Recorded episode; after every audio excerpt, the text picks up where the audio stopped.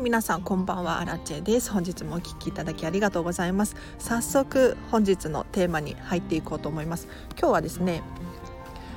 質問返しですね。先日ライブ配信をしていたところえっと、結構質問が来てですねこのテーマすごく盛り上がったのでちょっと今日は詳しく話をさせてください。えっとですねどんな質問だったかというと高級なカバンが手放せません。どうしたらいいですか？ということで ご質問いただきました。ありがとうございます。高級なカバンどうですか？皆様お持ちですか？えっとこの質問どういうことかっていうとですね今はもうときめかないんだけれど高級だったので手放せませんっていうことだったんですね。要するにもう例えば私も経験があるんですけれど飽きちゃっただったりとかちょっと型が古くなっちゃったとかけれど、まあ、高かったからっていう理由でなかなか手放せなかったりするんですよね、うん、皆さんもありませんか？これカバンに限った話ではなくってですね例えばお洋服だったりとかもそうですね。高くてなんかプレゼントだったりとかしたら余計手放せなかったりしませんか？どうだろう？これについてちょっと今日は詳しく話をさせていただこうと思います。でポイントが2つあります。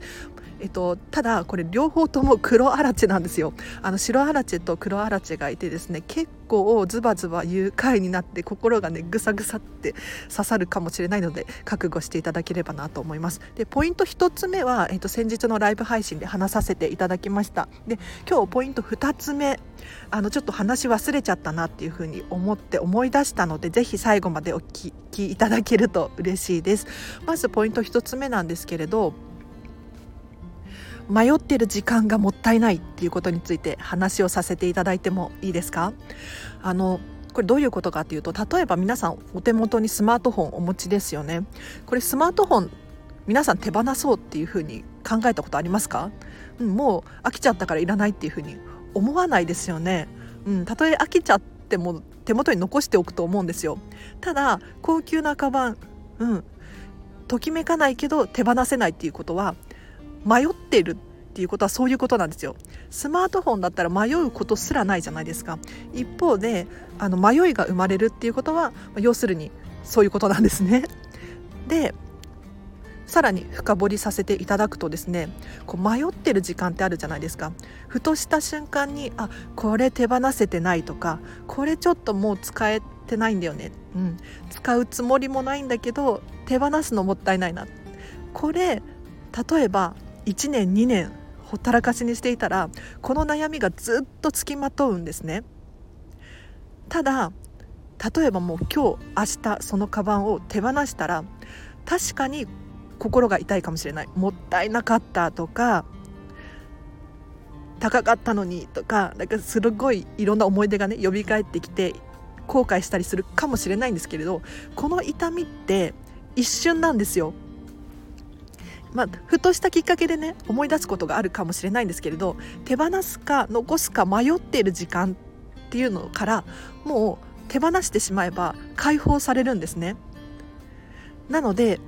もし迷っているのであればこの時間他のことに当てることができるのでぜひこの時間がもったいないっていうふうに私はすっごく思うのでそのバッグも確かに高級でね高かったかもしれないんですけれどもったいないって思うかもしれないんですけれど何よりお金よりも時間って有限なので時間もったいないよって私は思いますね。でこれあの高級なカバンに限らず例えば何か買おうかなって迷ってるものだったりとかあとは英語の勉強しようかなだったりとかこういうのにも関係してくると思いますもう英語の勉強をしようかなってこう悩んでいたら結局人って行動になかなか移せないんですよね。一方で例えばもう筋トレしたいっていうふうに思っていたのであればもうジムに入会手続きに行ってしまう。そしたらもう行動せざるを得ないじゃないですか。で行動しちゃえば悩みって消えるんですよ。うん、どうしようかなっていう悩みはもう一瞬で消えます。ただ確かに自分には合わなかった。とか、うん、続けられなかったっていうことが起こるかもしれないんですがそれを理解するのが早まるんですね。わかりますか？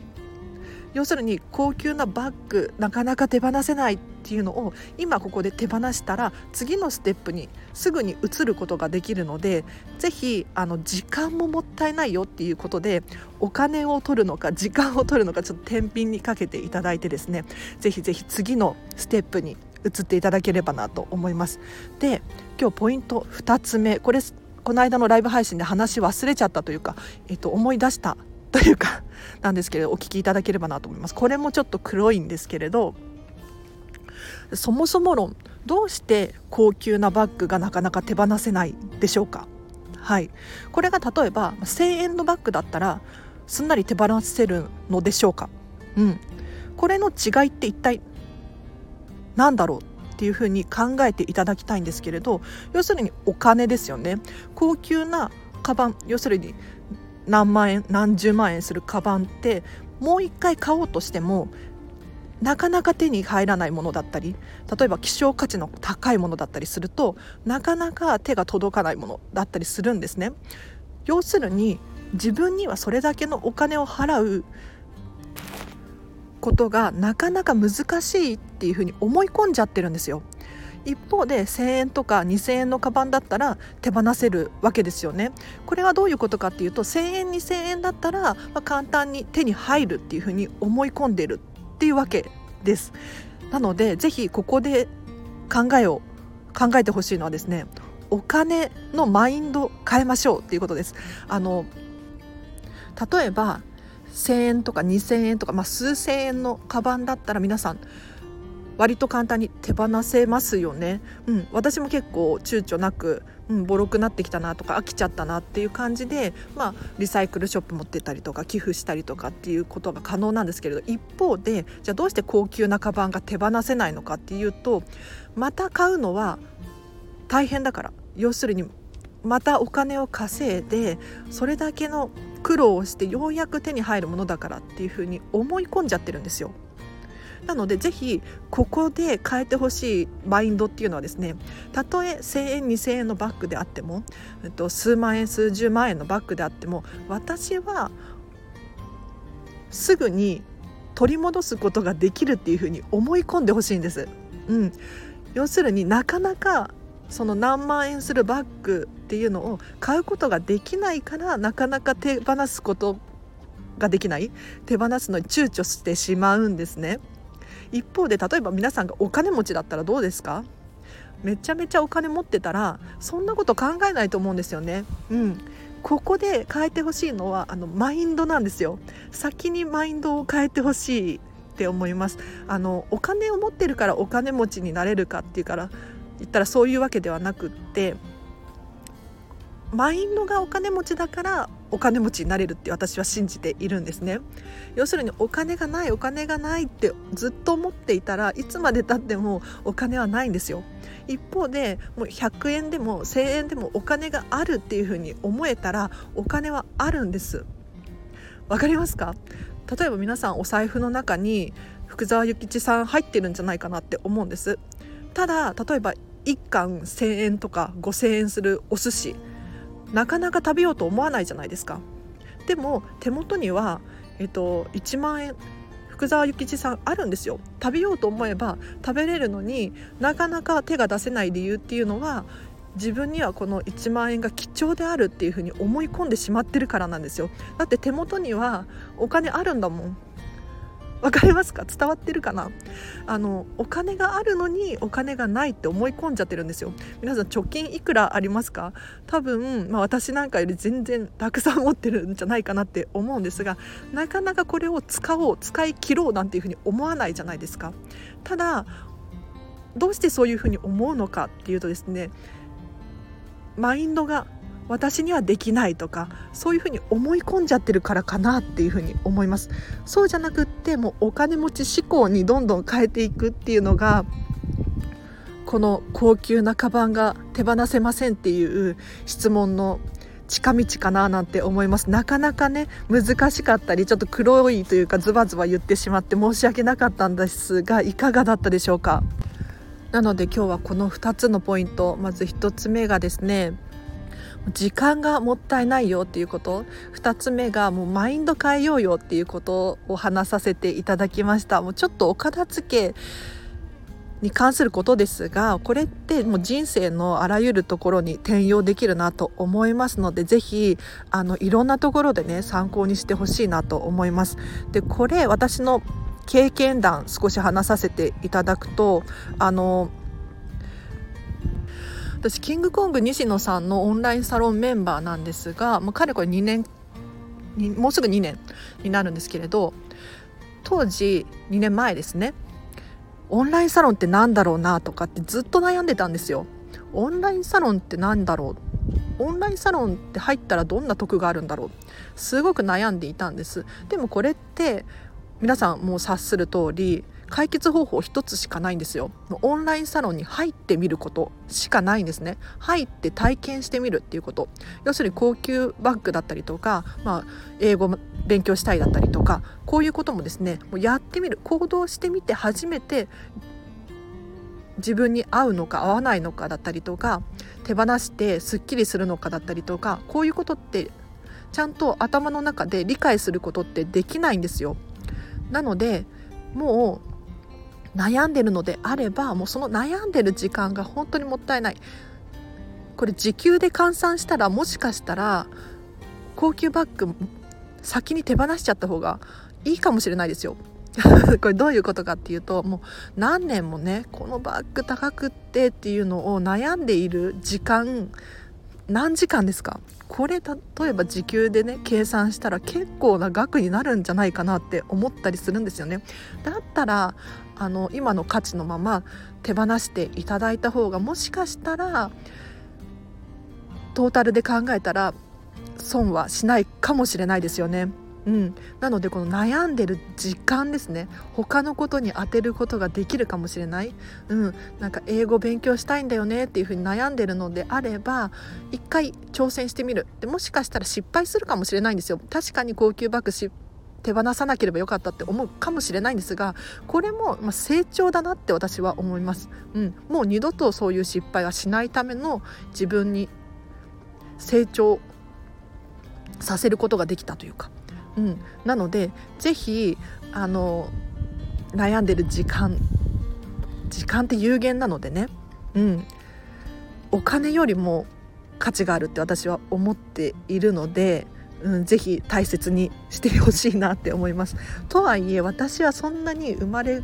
がですね、まあ、裕福な家庭ではなかったのでそんなに高いものを持っていないので高級なバッグを手放すっていうシチュエーションを味わったことがないんですよ。なのでもしかしたらちょっと私の意見は、えーと、偏りがあるかもしれないんですけれど私はですね、えーとこういう考えです。はい、うん、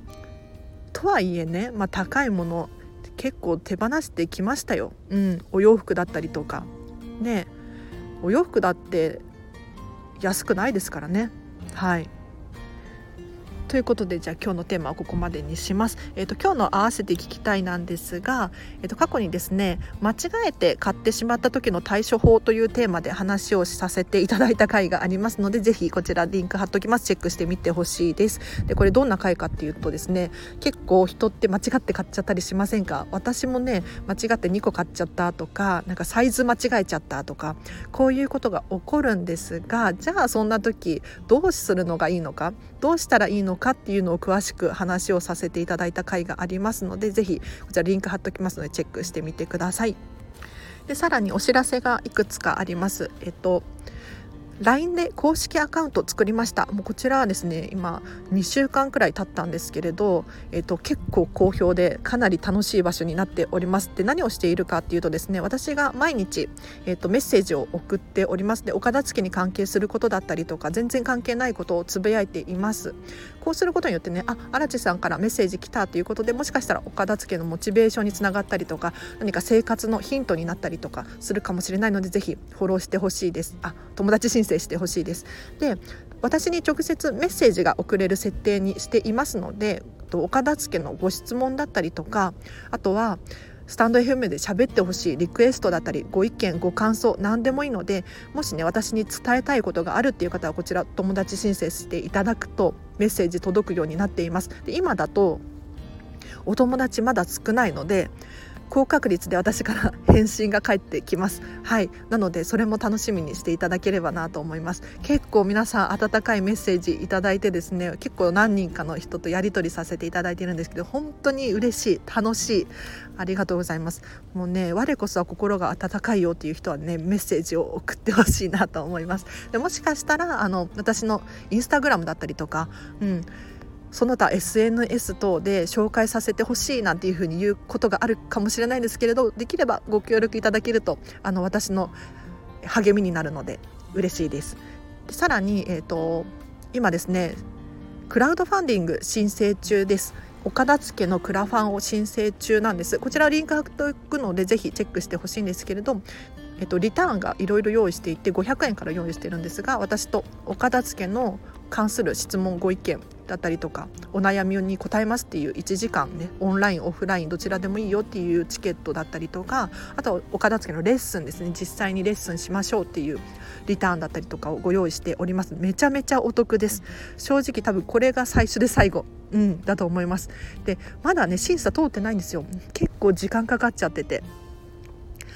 もしかしたら審査通らないかななんて思っているんですが、まあ、審査通らなかった場合は他で考えます。はい。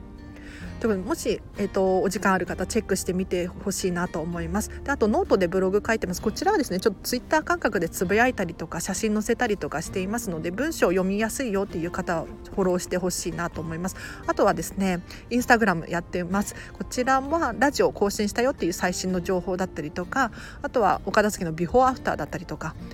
私の私生活が少し見れるように設定していますのでぜひ気になる方フォローしてください。こんなところかな。はい。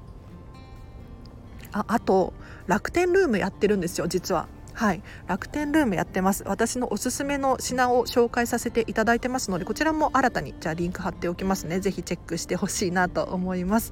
私はねミニマリストなので結構物はこだわって買っていてここに載せてるものっていうのはかなりおすすめのもの。ばかり載せてます。まだ始めたばかりであの数は少ないですけれどというかそもそもミニマリストなのでそんなに物持ってないので楽天ルームに載せるほどのものがないんですけれど是非気になる方チェックしてほしいなと思います。でここからは雑談なのでお付き合いいただける方いらっしゃったらお付き合いください。で何話そうかなと思ったんですが実は明日お片付けのレッスンなんですよ。わあ楽しみ。すっごく楽しみです。えっとモニターさんです。私は見習いこんまり流片付けコンサルタントなのでモニターさんでレッスンをさせていただいて経験値を高めている感じなんですね。はい。で明日行くお客様はですねもう4回目？5回目かな？なのでかなりお片付けが進んでですねもうすっごいえっ、ー、とね変わりましたお家がで私にですねえっ、ー、と今こんな感じだよって写真とかを送ってきてくれてですねもう私とレッスンしている時もお片付け進んでるんですけれど私がいない間例えば今回だと前回から2週間くらい空いてるんですけれど写真見ただけでもう全然違うんですよ。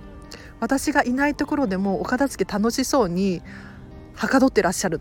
これが垣間見れて本当に嬉しい。確かに最初はお片付けが苦手っていうことで私のレッスンをね受けてくださるっていうことだったんですけれども最近はもうどんどんお片付けが楽しくなっていらっしゃるようでもうどんどんお片付けしたいっていうふうにおっしゃられていてですねもう私のおかげだよなんていう風に言ってくださるんですよで私が、えーと、お片付けのレッスンに行くと結構な確率でそういう風にね言ってくださるんですよ。うん、すごいこれっていう風におっしゃる方が多くてもう私も嬉しい限りですね。うん、でお片付けってやっぱり何ができるかできないのかっていうのがわからない正解がわからないから皆さん苦手意識を持っちゃってるなっていうふうに思うんですただ、えっと、まあ、私のような片付けコンサルを呼ぶだったりとか、まあ、質問をしてみるだったりとかあとは本読んだりとかネットで調べてみるだったりとかしてま徐々に答えが分かってくるとですね、まあ、自分がしっくりくる答えが分かってくると本当にお片付けて楽しくなってくる。要するにお片付けを終えてどういうふうになりたいのかだったりとかお片付けを終わることによってあこんな暮らしが送れるんだっていうのがなんとなく徐々につかめてくるんですよね。そして実際に体験してみるともう本当にお片付けってこんな効果があるんだとかこんなに楽しいんだっていうのに気づけるんです。なのでもうこの方もね本当に最初はあのお片付けが分からなくてどうしようっていう風におっしゃられていたんですがもう最近はもうここやっちゃったよとかうんもうここやりたいんだけどいいかなみたいな連絡が来るんですよね。うん、すごい変化じゃないですか。もう最初はあんなにわからないっていう風に言ってたのに、あのコツをつかむともうどんどん進んでいく。でやっぱり効果が分かると楽しくなってくると思いますもう勉強だったりとか、まあ、スポーツとか音楽とかもそうですよねなんかゲームとかもそうかもしれない。楽しくなってくるとどんどんハマってできるようになってくる、うん、ただお片付けっていうのは家庭なんですよ。どういうことかっていうと、まあ、理想な暮らしがある。こういう人生を送りたい。こういうお家で過ごしたいっていうのがあってお片付けはその